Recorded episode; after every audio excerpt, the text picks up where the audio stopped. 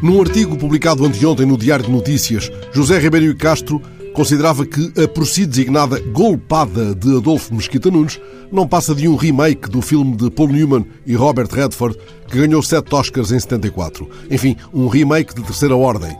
O antigo presidente do CDS acrescentava que se trata de um filme demasiado visto nas últimas décadas do CDS com os artistas do costume.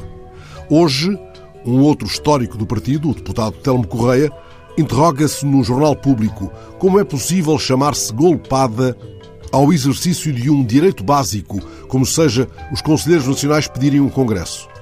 Tal direito, sublinha, está previsto nos estatutos. Telmo Correia considera que José Ribeiro Castro pode estar a considerar o filme errado e, desse modo, corre Castro, pelo ângulo de Correia, o risco de estar a pôr os militantes centristas a ver o último imperador de Bertolucci.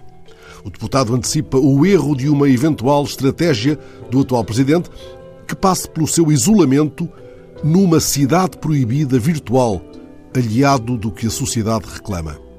E assim temos duas sugestões interessantes de filmes para o confinamento, das quais todos, simpatizantes ou não do ideário centrista, podem tirar bom proveito. De qualquer modo, nenhuma delas se pode reclamar de uma cinefilia comprometida exclusivamente com a paixão do cinema.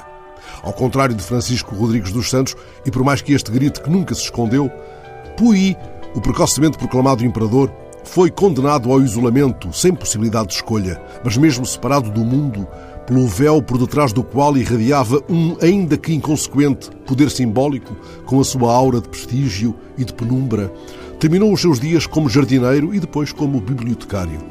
Nenhum Sakamoto tocará uma nota por quem, nem no discurso, nem no gesto, parece incapaz de reverter aquilo a que Lobo Xavier chama definhamento lento.